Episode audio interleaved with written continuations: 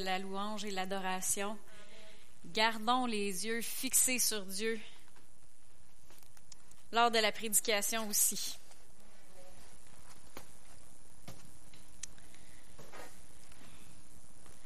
Parce que si vous gardez vos yeux sur, euh, la, euh, sur moi, vous allez juste entendre qu'est-ce que moi j'ai à dire. Si vous gardez vos yeux fixés sur Dieu, vous allez entendre bien au-delà de qu'est-ce que moi j'ai à dire. Vous allez entendre ce que l'Esprit a à vous dire aujourd'hui. Je partageais à Mme Charbonneau que j'étais excitée. C'est bon signe. On dirait que je dis ça à chaque fois. je suis excitée quand, quand le Seigneur te donne un message, puis que tu que tu goûtes un peu comme un cook qui est un cuisinier qui est en train de, de cuisiner quelque chose, puis hum, ça va être bon, puis tu, sais que tu vas servir ça euh, aux autres, ben c'est c'est excitant, puis je remercie le Seigneur aussi parce que sans lui, ben c'est juste rien de la religion. Des idées d'hommes, ça sert à rien. On va continuer dans la prière d'unité. Dans le type de la prière d'unité, on avait euh, lu au début euh, dans Éphésiens 6, 18, ça dit prier en tout temps par l'Esprit, avec toutes sortes de prières et de supplications. Veillez-y avec une entière persévérance, prier pour tous les saints. Puis on avait euh, fait le focus sur la, phrase avec prier en tout temps par l'esprit, avec toutes sortes de prières, toutes sortes de prières et de supplications. On avait commencé à, à, enseigner sur les types, les, les, sortes de prières, les différentes sortes de prières. On avait vu la prière de la foi, la prière d'adoration, la prière d'accord. Et puis là, on voit la prière d'unité. On va juste pencher la tête, on va prier un petit peu avant que je commence. Seigneur Dieu, je veux te remercier. Je te remercie pour ta parole, Seigneur. Et j'ouvre mes yeux, euh, oui, j'ouvre mes yeux et j'ouvre mes oreilles, Seigneur Dieu, à ce que tu as à nous dire ce soir. Seigneur, que, ce qui sort de ma bouche soit oint, Seigneur Dieu, par ton esprit, que ça puisse libérer, répondre à des questions, euh, même donner des directions, Seigneur Dieu. Et Seigneur, par ton Saint-Esprit, parle au travers de moi, mais parle aussi directement à chaque personne, Seigneur Dieu, au-delà de, même de, de qu'est-ce que moi je peux dire. Dans le nom de Jésus. Amen. On va tourner dans Actes Acte 1, 14, un verset que je vous avais donné euh, deux semaines. J'avais commencé à parler sur la prière d'unité. On avait établi euh, les euh, différents principes, la base. On avait établi la base de la prière d'unité.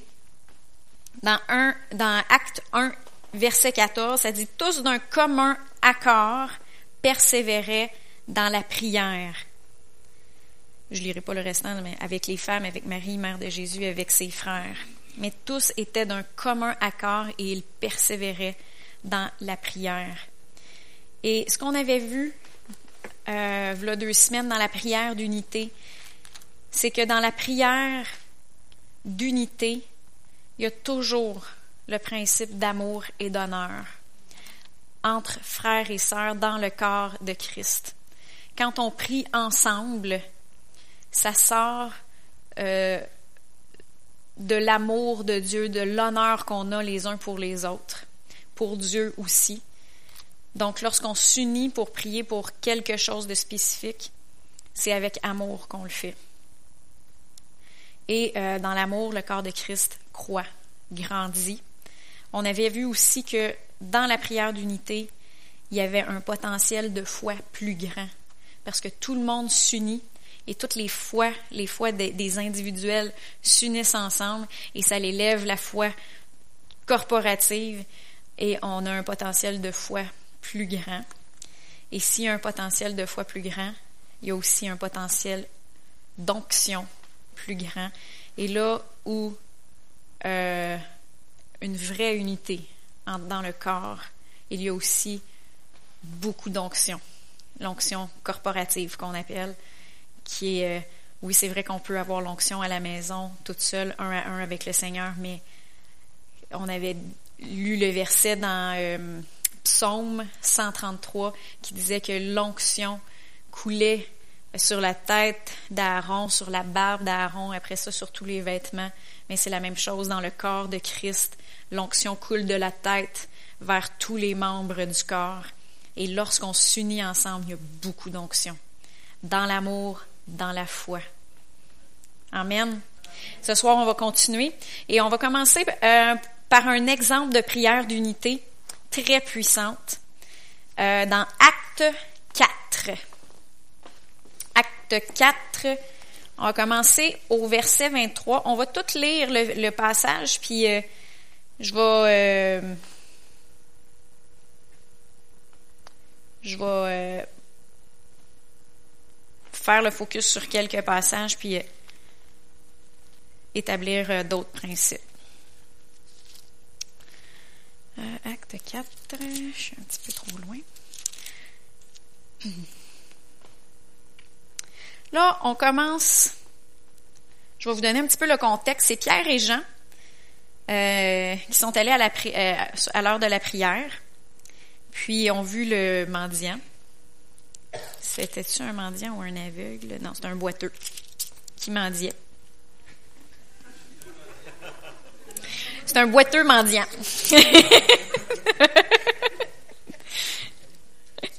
et euh, c'est là que Pierre et Jean se sont arrêtés puis ils ont dit euh, j'ai pas d'argent sur moi maintenant mais ce que j'ai je, te le donne au nom de Jésus lève-toi et marche il y a eu un miracle et là ça a frustré les gens religieux du temps et là ils se sont fait faire comparaître puis ils se sont fait menacer de pas parler euh, au nom de Jésus, puis de pas enseigner au nom de Jésus.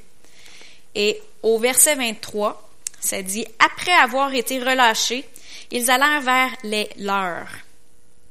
Il y avait les leurs. S'ils allaient vers les leurs, c'est parce qu'il y avait un corps, il y avait des frères et des sœurs dans le Seigneur. Ils allaient vers les leurs et racontèrent tout ce que les principaux sacrificateurs et les anciens leur avaient dit. Lorsqu'ils l'eurent entendu, d'un commun accord, ils élevèrent la voix vers Dieu et dirent, Maître, toi qui as fait le ciel, la terre, la mer et tout ce qui s'y trouve, c'est toi qui as dit par l'Esprit Saint de la bouche de notre Père, ton serviteur David, pourquoi les nations se sont-elles agitées et les peuples ont-ils eu de vaines pensées?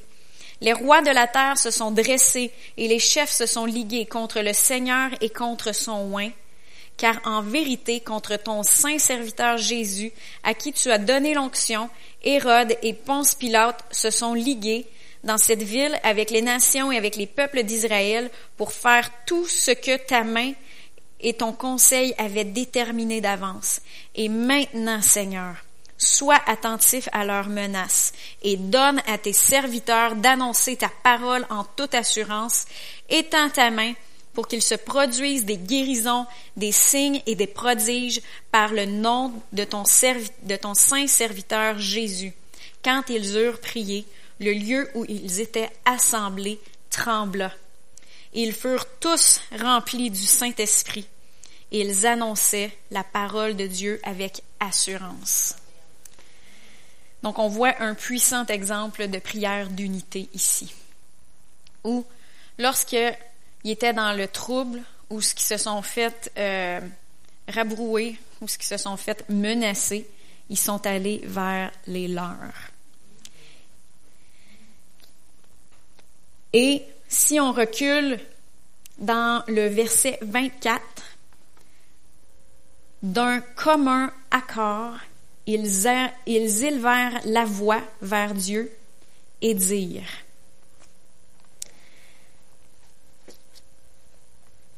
Là, on voit ici qu'ils ont tous commencé à prier ensemble à voix haute, parce qu'ils disent ils au pluriel, élevèrent la voix et dire. dire ils se sont tous mis à prier ensemble d'une même voix, tellement d'une même voix qu'il y a juste une prière qui est écrite, qui est euh, enregistrée dans la Bible. Donc il y avait plusieurs voix, une seule prière. Dans la prière d'unité, plusieurs s'unissent dans la prière pour un seul but, un seul sujet à la fois. Si on s'unit, mais que chacun prie, euh, chacun pour soi, ce qui nous tient à cœur, c'est pas vraiment une prière d'unité. C'est une prière individuelle. On prie chacun dans notre banc pour qu'est-ce qui nous tient à cœur. C'est pas mauvais en soi parce qu'on prie, puis on parle au Seigneur, puis des fois le Seigneur peut nous parler. Mais dans la vraie prière d'unité, plusieurs voix s'élèvent en même temps, mais il y a un seul but, un seul sujet, et une seule voix. Puis comment est-ce que tout le monde a commencé à prier en même temps, puis qu'il y a juste une prière qui a été enregistrée? Mais moi, je vous, c'est pas vous pouvez pas prouver ce que je vous dis, sauf que quand on prie en langue, tout ensemble, on dit la même chose. On dit ce que l'Esprit veut qu'on dise. Et ça se peut qu'on ne dise pas exactement toute la même chose, mais le même but, le même sujet et ce qu'il y a dans la pensée de l'Éternel va être dit.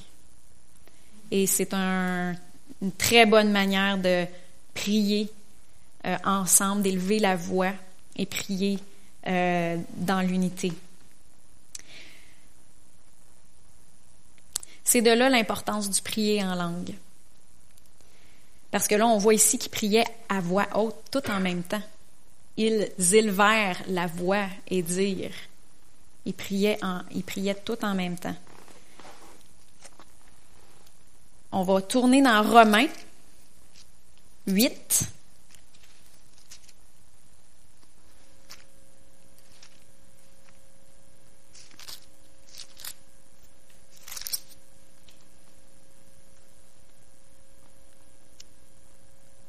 Vingt-six. On va continuer jusqu'au verset 27. De même aussi, l'Esprit vient au secours de notre faiblesse car nous ne savons pas, car nous ne savons pas ce qu'il convient de demander dans nos prières, mais l'Esprit lui-même intercède par des soupirs inexprimables. Et celui qui sonde les cœurs connaît l'intention de l'Esprit. C'est selon Dieu qu'il intercède en faveur des saints. Lorsqu'on s'unit ensemble en priant à haute voix en langue, tous en même temps, on prie tous dans la même lignée de pensée, dans le même but, selon l'intention du Saint-Esprit. On va aller voir aussi dans 1 Corinthiens 2.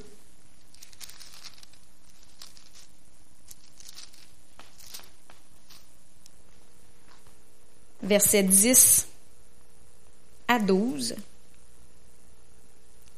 À Dieu, nous, Dieu nous l'a révélé par l'Esprit, car l'Esprit sonde tout, même les profondeurs de Dieu. Qui donc, parmi les hommes, les hommes sait ce qui concerne l'homme, si ce n'est l'Esprit de l'homme qui est en lui? De même, personne ne connaît ce qui concerne Dieu, si ce n'est l'Esprit de Dieu. Or, nous, nous n'avons pas reçu l'Esprit du monde, mais l'Esprit qui vient de Dieu, afin de savoir ce que Dieu nous a donné par sa grâce, par grâce. Donc on voit encore ici que le Saint-Esprit nous révèle les profondeurs de Dieu. parce que lui, il connaît ce qui concerne les profondeurs de Dieu. Lorsqu'on commence à prier tout ensemble en langue, on devient plus sensible à l'Esprit, à l'Esprit de Dieu, au Saint-Esprit. On devient aussi plus sur la même longueur d'onde avec ce que lui, il veut. Puis on devient moins charnel, moins sensible à qu'est-ce qu'on on ressent avec euh, toutes les cinq sens, dans le fond, ce qu'on voit avec les yeux, ce qu'on entend avec les oreilles, ce qu'on ressent euh, euh, par le toucher, par tout ce qui, nous environne. Des fois, on est très charnel, et lorsqu'on commence à tout prier ensemble, en langue, on commence à être plus sensible, plus dans la même longueur d'onde avec ce que l'esprit y désire. Puis c'est un petit peu pour ça qu'on commence toujours un petit peu par la louange. Parce que lorsqu'on commence euh, dans l'adoration, dans la louange, on devient plus sensible à l'esprit de Dieu. Euh, puis après ça, quand on se met à prier ensemble ou quand on entend euh, la prédication, on est plus sensible à ce que l'esprit de Dieu veut nous dire. On peut entendre plus qu'est-ce que euh, l'Esprit de Dieu veut nous dire à travers la prédication. Puis lorsqu'on prie ensemble, on peut aussi être plus sensible à la direction qu'il nous donne. Et là, on peut vraiment s'unir d'une même voix, en priant d'une même voix, puis euh, prier exactement ce que le Saint-Esprit euh, veut. On va ensuite tourner dans 1 Corinthiens 14.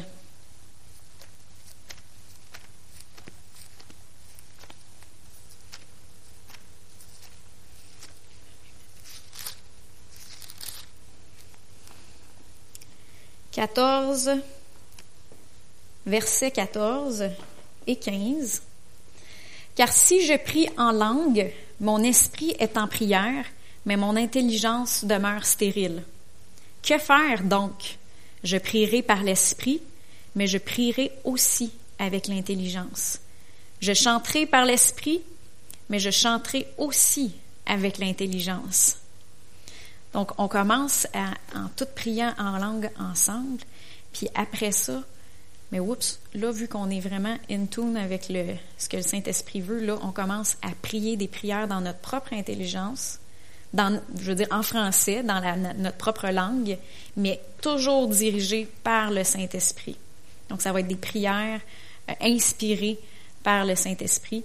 Puis lorsqu'on commence à prier en langue, mais ça l'ouvre la voie. On commence à prier par l'esprit et on prie aussi avec l'intelligence, mais toujours selon ce que l'esprit nous dirige de prier. Et puis là, on peut rester encore en unité d'esprit à ce moment-là. Et c'est là qu'on peut suivre le Saint-Esprit comme une rivière. Euh, je ne prendrai pas le temps de tourner là, mais dans Jean 7, 37 et 38, ils disent que celui qui a soif, qui vienne à moi et qui boive des fleuves d'eau vive sortiront de leur sein. Donc, le mouvement de l'esprit, c'est comme une rivière. Et si on, on, on, le suit, si on est sensible à lui, on va le suivre. Puis ça va être comme des fleuves d'eau vive. Le sujet du prier en langue tout en même temps suscite bien des questions. Je vais vous donner un petit peu mon exemple. Puis je pense que ce soir, on va, je vais pouvoir euh, éclaircir certaines choses, puis ça va être pas mal clair. Je peux pas répondre à, je pense pas de répondre à toutes, toutes, toutes les questions parce que je sais pas toutes. Puis, mais je pense que ça va quand même euh, nous libérer. Moi, je voyais les versets dans Corinthiens 14, on est dans ce, chapitre-là, euh, les versets le 28, 27 et 28. Si l'un parle en langue, tout au plus deux ou trois, et encore chacun à son tour, qu'il y en ait un aussi qui interprète. S'il n'y a pas d'interprète, qu'on se taise dans l'Église, qu'on parle à soi-même et à Dieu. Donc là, on vient de voir dans Actes des gens qui élevaient toute leur voix ensemble vers Dieu, qui priaient tout ensemble à haute voix, mais qu'il y avait juste une prière qui a été écrite. Mais là, ici, on voit que lorsqu'on parle en langue, on devrait tous parler juste un ou deux, euh, deux ou trois, et encore chacun à son tour. Puis si euh, il n'y a pas d'interprète, mais qu'on devrait se taire dans l'Église. Fait que moi, je voyais ça, ce verset-là. Par contre, j'avais aussi l'expérience de réunions d'église où ce que tout le monde, dans la louange, tout le monde ensemble, d'un même cœur, élevait leurs mains vers Dieu, élevait leur cœur à Dieu, chantait en langue. Il y en a qui chantaient en langue, il y en a d'autres qui donnaient des, louanges en français. Tout en même temps, la gloire de Dieu descend. La gloire descendait, la présence de Dieu était là. Pourtant, on parlait tout en langue en même temps, on donnait toutes des louanges à Dieu en même temps, mais la présence de Dieu était là. Puis dans d'autres réunions, euh, dans d'autres réunions aussi, je m'en souviens une en particulier, où tout le monde s'est uni ensemble et tout le monde priait. C'était une réunion comme de, il y avait, ils priaient. C'était pas de la louange, c'était vraiment de la prière. Puis tout le monde priait en langue en même temps, fort. Puis là encore, la manifestation de la présence de Dieu qui était là. Puis moi, je, me souviens, j'étais un petit peu, ben voyons, comment ça que ça dit dans le verset-là qu'il faut parler juste un à la fois, puis que, puis là, mais que je vois que le Saint-Esprit se manifeste quand tout le monde prie ensemble. Je vais répondre à cette question-là à soir. Le Saint-Esprit, il faut bien diviser la parole de Dieu. La question se pose, pourquoi si on n'est pas supposé de prier en langue tous en même temps, Dieu se manifeste lorsque cela se produit? C'est ça la question que je me posais. Puis, il y a deux choses que je vais vous, que, je vais vous parler ce soir qui vont vous aider à faire la différence. La première, c'est qu'il faut différencier le don des, des diverses sortes de langues d'avec la prière en langue.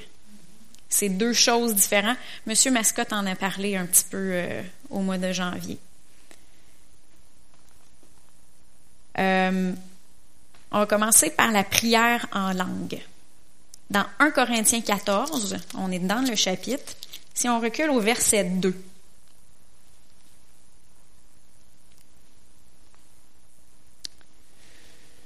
En fait, j'ai changé d'idée.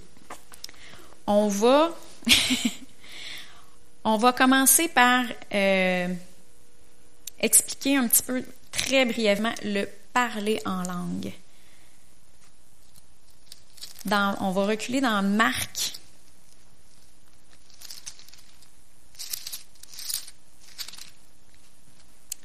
« 16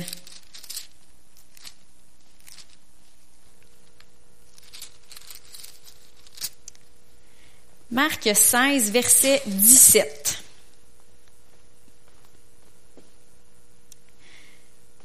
Voici les signes qui accompagneront ceux qui auront cru. C'est un signe qui, accompagne qui? Ceux qui ont cru. Donc, c'est disponible à tous ceux qui croient. En mon nom, ils chasseront les démons, ils parleront de nouvelles langues. Ils saisiront des serpents, s'ils boivent quelques breuvages mortels, il ne sera point fait de mal. Ils imposeront les mains aux malades et ceux-ci seront guéris. Ici, on parle, il dit, ils parleront de nouvelles langues. Ça, c'est le parler en langue qui est disponible à tous ceux qui croient. Le baptême du Saint-Esprit avec l'évidence du parler en langue. Ça, c'est disponible à tout le monde. On le voit aussi dans Actes acte 2.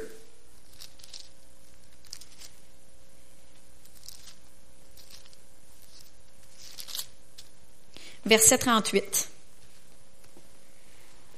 Pierre leur dit, Repentez-vous et que chacun de vous soit baptisé au nom de Jésus-Christ pour le pardon de vos péchés et vous recevrez le don du Saint-Esprit car la promesse est pour vous, pour vos enfants et pour tous ceux qui sont au loin, en aussi grand nombre que le Seigneur notre Dieu les appellera.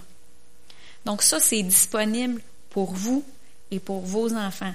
Tous ceux qui croient, le don du Saint-Esprit est disponible. Donc ça, c'est le baptême du Saint-Esprit avec l'évidence du parler en langue. Il faut différencier ça d'avec les, diverses sortes de langues. Et ça, c'est un des neuf dons du Saint-Esprit. Mais on va commencer juste par le prier en langue qui est disponible à chacun, le simple prier en langue. Si on retourne dans 1 Corinthiens 14,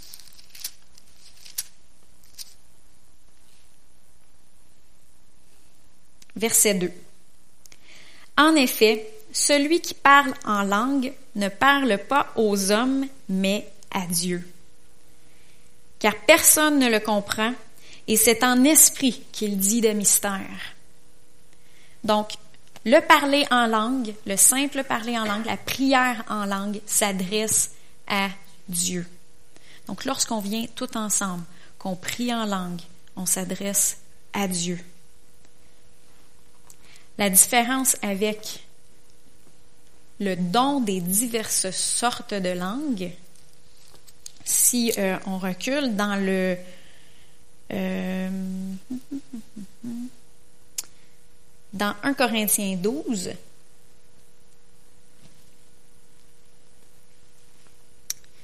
Dans le verset 7, ça dit Or, à chacun la manifestation de l'Esprit est donnée pour l'utilité commune.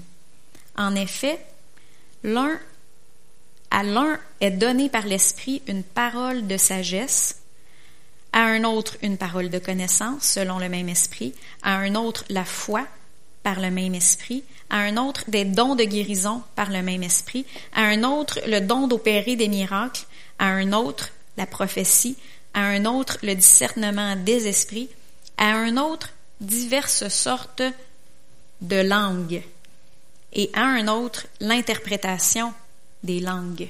Ça, ça fait partie des, neuf dons que le Saint-Esprit a donnés à son Église. C'est, c'est pas euh, la même chose que le simple prier en langue. Le simple prier en langue, c'est disponible à tout le monde. On peut prier à la maison, dans l'auto, etc., on s'adresse à Dieu. C'est notre, c'est un moyen de communication avec le Seigneur. Tandis que le les diverses sortes des langues, c'est donné pour l'édification de l'Église. Dans 1 Corinthiens 14, verset 3, celui qui prophétise, au contraire, parle aux hommes, les édifie, les exhorte, les console. Celui qui parle en langue s'édifie lui-même, mais celui qui prophétise édifie l'Église. Je veux que vous parliez tous en langue, mais je veux encore plus que vous prophétisiez. Celui qui prophétise est plus grand que celui qui parle en langue, à moins que ce dernier n'interprète pour que l'Église en reçoivent l'édification. Donc là, on parle de lorsque quelqu'un se lève dans l'Église, puis là, c'est vraiment, c'est pas une prière envers Dieu. Seigneur, puis là, mais en louange envers Dieu, on s'adresse à Dieu. Non, là, c'est vraiment une prière que Dieu s'adresse au peuple de Dieu. Puis c'est une prière, c'est pas une prière, c'est un message qui sert à l'édification de l'Église. on fait la différence, là. La simple, prière, la, simple prière en langue, on s'adresse à Dieu. Les diverses sortes des langues, ça s'adresse au peuple de Dieu, aux gens qui sont présents dans l'Église, dans la réunion. Et ça les édifie. Donc, lorsqu'il y a quelqu'un qui se lève et qui commence à avoir un message en langue, c'est là que ça prend absolument quelqu'un qui interprète pour que les gens comprennent. Parce que sinon, euh, on ne comprend pas. Puis là, ben,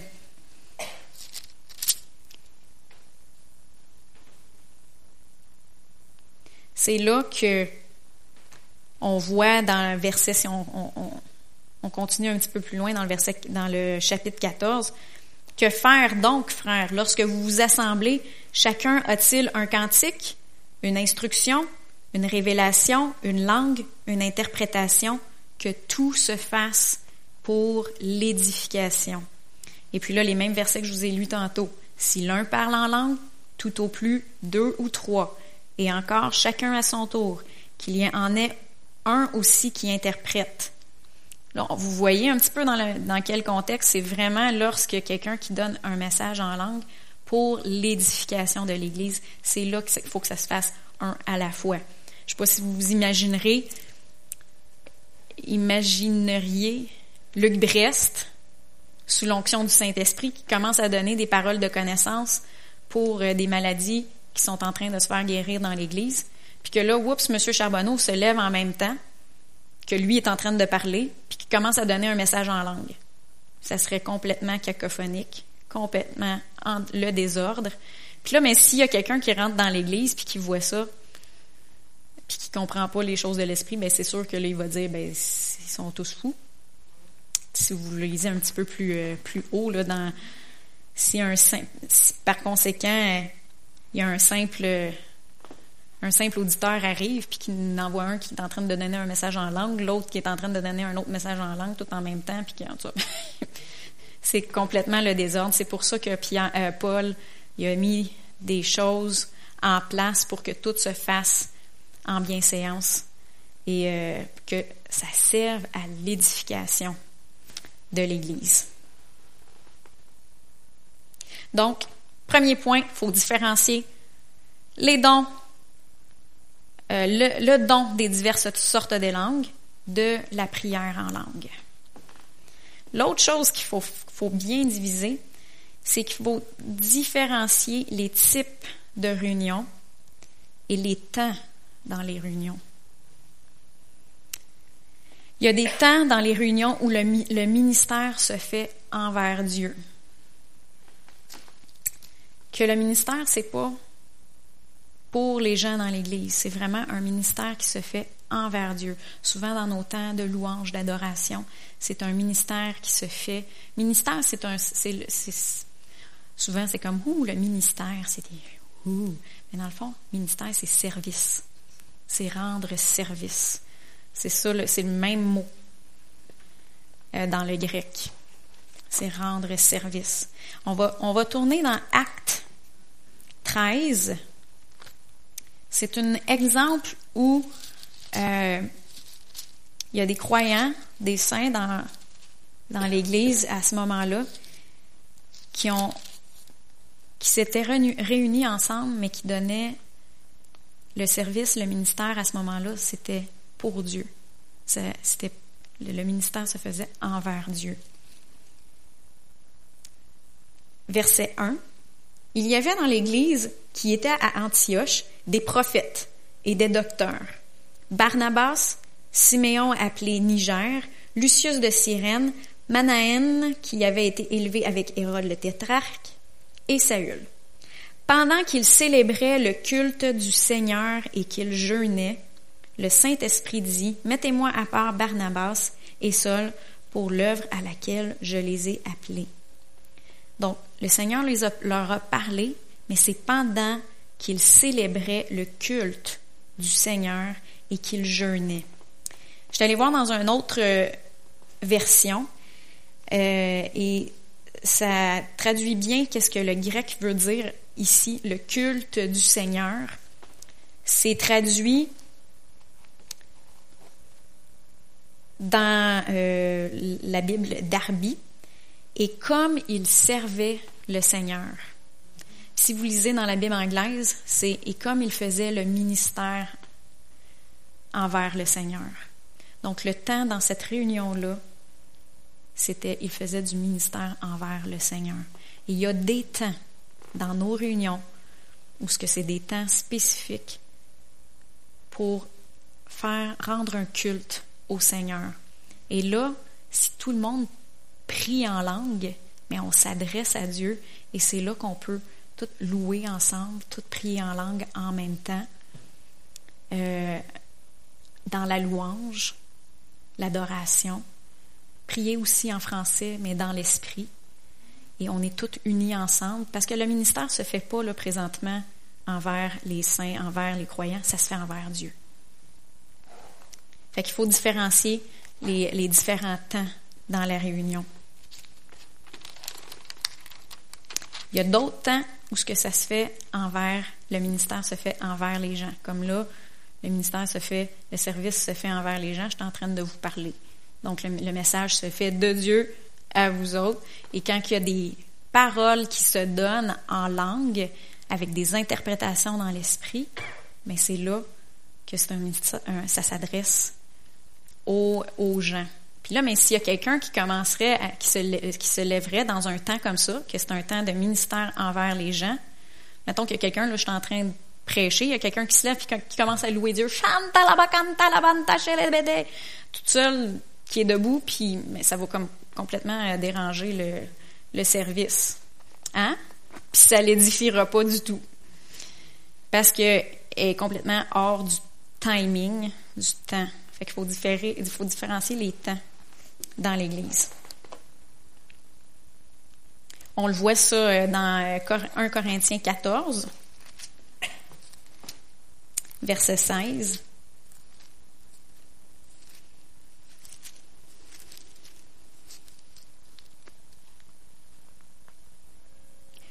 Autrement, si tu rends grâce par l'Esprit, comment celui qui est assis parmi les simples auditeurs répondra-t-il Amen à ton action de grâce, puisqu'il ne sait pas ce que tu dis.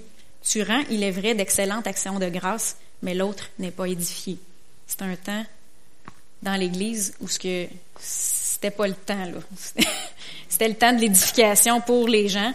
C'était pas le temps de juste chanter tout, toute seule. Là. Fait qu'il faut différencier euh, les temps dans, le, dans, dans la réunion. Ensuite, il y a des temps dans les réunions, puis il y a aussi différents types de réunions. Euh,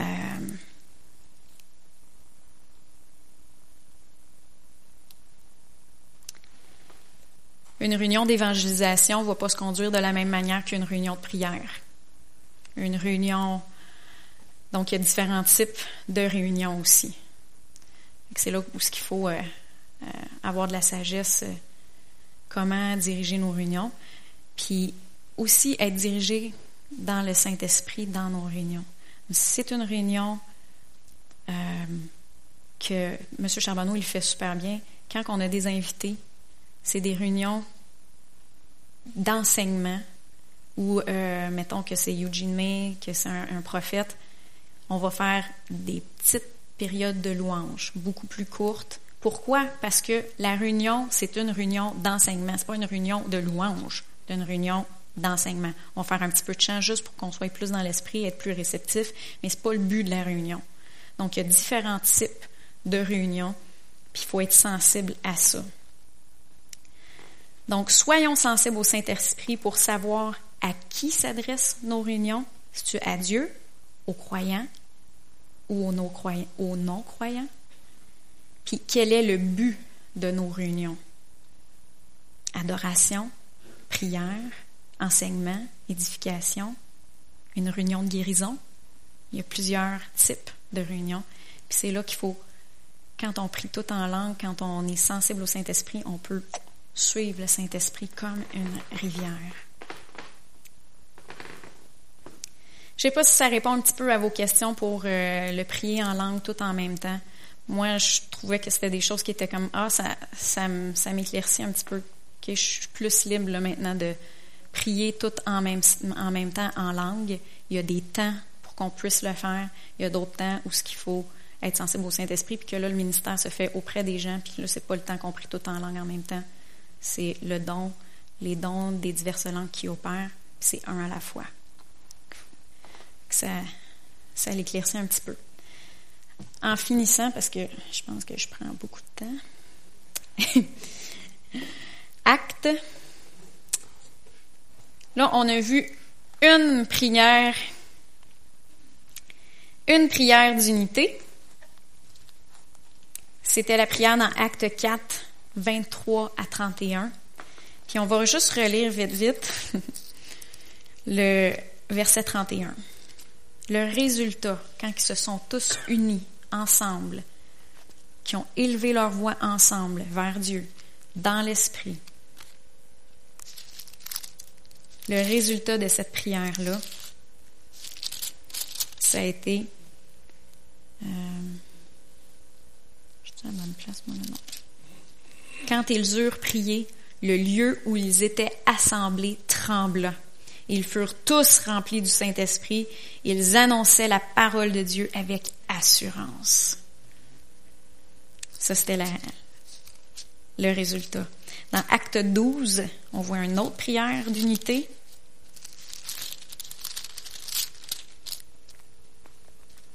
Verset 5. 12, verset 5. Pierre était donc, c'est le temps où ce que Pierre avait été euh, mis en prison par Hérode.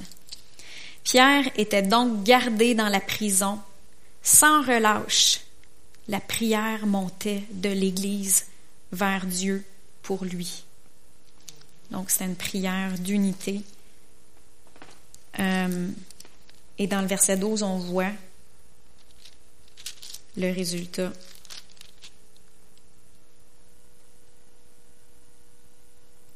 Après réflexion, il se rendit, il est sorti de la prison, l'ange le sortit de là. Il se rendit à la maison de Marie, mère de Jean, surnommée Marc, où un certain nombre de personnes étaient réunies et priaient. Fait qu'il s'est rendu où? Chez les leurs, comme chez les siens, où ce qui priait. Et l'autre prière, la dernière prière d'unité qu'on voit dans la parole, une des, prières, mais la dernière exemple que moi je vais vous donner dans la parole, c'est l'exemple de Paul et Silas. Il était juste deux, mais c'est en masse pour être une prière d'unité. Versets 25 et 26. Vers le milieu de la nuit, Paul et Silas priaient et chantaient des louanges de Dieu, et les prisonniers les écoutaient. Si les, prisonniers les écoutaient, c'est parce que c'était pas juste euh, en dedans. Ils les entendaient. Et tout à coup, il se produisit un grand tremblement de terre au point que les fondements de la maison furent ébranlés. Au même instant, toutes les portes s'ouvrirent et les chaînes de tous les, de tous les prisonniers se détachèrent. Prière d'unité. Grand résultat. Je vais vous donner deux exemples de prière d'unité qui s'est produit ici même à la chapelle. Une, M. Charbonneau nous en a parlé. Lorsque M. Charbonneau a dirigé l'Église dans la prière pour Linda Gaudreau. Ceux qui étaient là, vous en souvenez. Euh, Madame Gaudreau, elle avait un orteil qui avait la gangrène dedans, puis il parlait d'y couper l'orteil, puis le pied un matin, puis tout. Puis euh, M. Charbonneau a fait avancer euh, Linda Gaudreau en avant. Puis on a commencé à prier pour elle. Puis là, l'Église s'est mise à prier, mais en unité.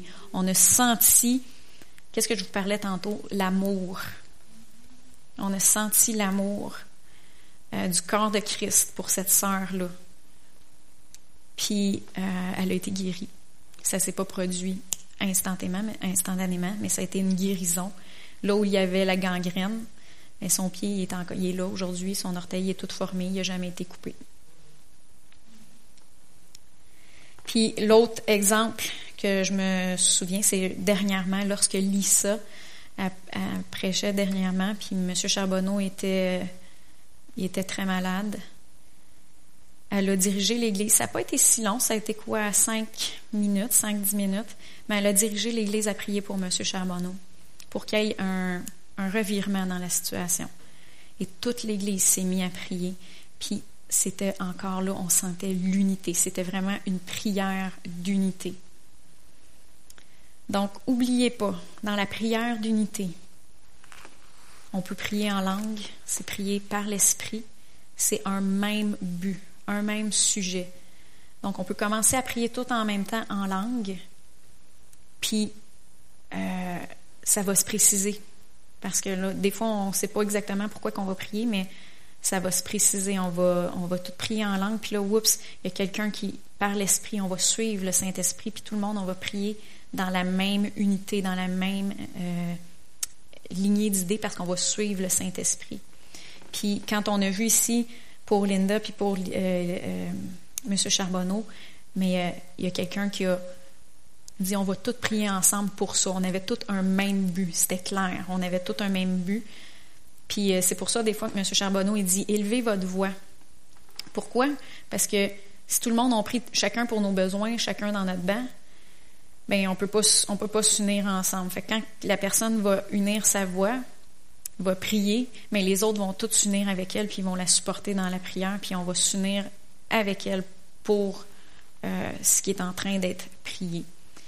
Puis l'autre chose qui est très important encore, je le répète, c'est d'être dirigé par le Saint-Esprit.